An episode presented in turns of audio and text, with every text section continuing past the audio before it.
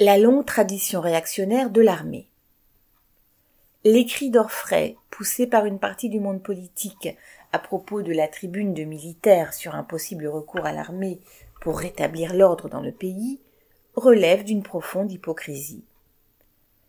L'intervention des militaires est une vieille tradition politique, partie intégrante de l'histoire de la République bourgeoise en France. Le premier coup d'État mit au pouvoir le général Napoléon Bonaparte, le 18 Brumaire, ouvrez les guillemets, de l'an 8, fermez les guillemets, ouvrez la parenthèse, 9 novembre 1799, fermez la parenthèse, pour finir d'enterrer la première république bourgeoise. Le deuxième coup d'État, le 2 décembre 1851, porta le coup de grâce à la seconde, après la répression anti-ouvrière de juin 1848 pour installer le Second Empire.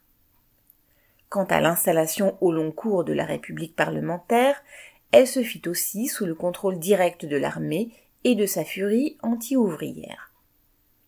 Le premier président de la Troisième République en 1871 fut le général MacMahon, celui qui commanda les troupes de l'armée versaillaise pour écraser la commune de Paris en mai 1871, assassinant vingt mille femmes et hommes pour établir l'ordre dit républicain. C'est un autre massacreur des communards, le général Boulanger, ministre de la guerre jusqu'en 1886, qui fut à deux doigts de conduire un nouveau coup d'État en 1889, appuyé par toute une partie de l'armée.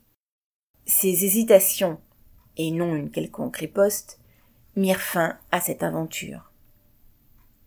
C'est la Chambre de Front populaire mit fin à la Troisième République en confiant des pouvoirs dictatoriaux au maréchal Pétain en juin 1940. Mais toute l'histoire suivant la Deuxième Guerre mondiale a encore été marquée par l'empreinte de l'armée sur la vie politique du pays, jusqu'au coup d'État militaire réussi pour l'un le 13 mai 1958 et manqué pour l'autre le 21 avril 1961. La, quatrième République tomba en effet après le coup d'État du 13 mai 1958 à Alger, véritable insurrection de l'armée contre le pouvoir politique à Paris. C'est grâce à celui-ci que De Gaulle fut rappelé au pouvoir.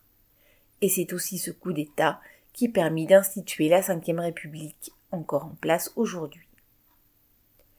L'armée se souleva une nouvelle fois sous la direction des généraux Chal, Salan, Jouot et Zeller pour installer un pouvoir militaire à Alger le 21 avril 1961, menaçant de débarquer à Paris pour s'opposer à la politique de De Gaulle. À la suite de l'appel à l'insubordination adressé par celui-ci aux appelés du contingent et de leur réaction immédiate, ce putsch fut mis en échec. Reste que toute une partie de l'encadrement de cette armée de métier appuyait à tout un temps la rébellion conduite par l'OAS contre le pouvoir et visant à l'instauration d'un régime dictatorial dans le pays. Si aujourd'hui le pays n'est pas vraiment sous la menace d'un coup d'État militaire, les pressions politiques du haut état-major de l'armée sont permanentes.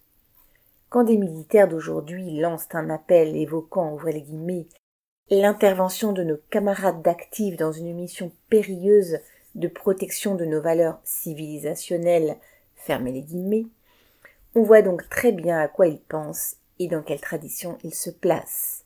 Paul Sorel.